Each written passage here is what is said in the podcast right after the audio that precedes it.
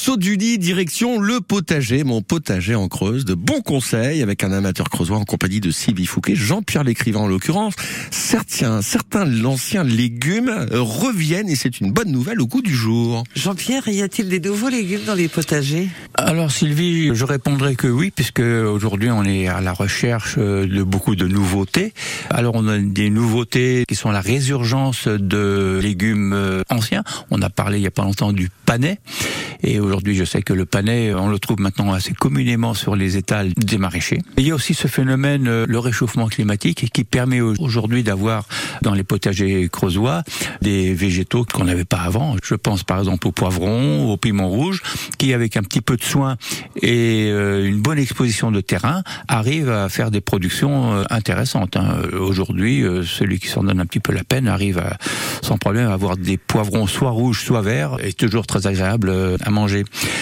Euh, le melon, qui est aussi une espèce euh, qui nécessite de la chaleur et de l'humidité. Les melons charentais, c'est connu pour ça.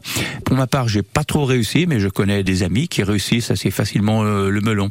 Le melon, pour favoriser sa maturité, peut aussi bénéficier d'être mis sous cloche, des cloches en verre qu'on met sur le fruit et qui concentre un petit peu la chaleur. Ça joue un peu le rôle de serre, voilà, et qu'on peut mettre fruit par fruit, et ce qui euh, aide à la chaleur et euh, au mûrissement du melon. On ne dira jamais assez, mais le paillage de toutes ces espèces et l'arrosage facilitent grandement leur venue.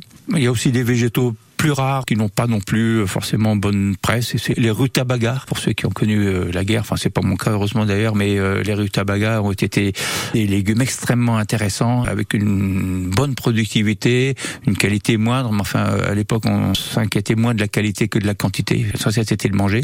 Et aujourd'hui il y a quelques personnes qui cultivent les rutabagas, de même que les topinambours. Le topinambour c'est une grande plante dont on consomme les tubercules. Il faut savoir que le topinambour c'est une forme de plante un peu envahissante. Mais ça fait partie aussi des légumes qu'on trouve un petit peu occasionnellement dans certains jardins.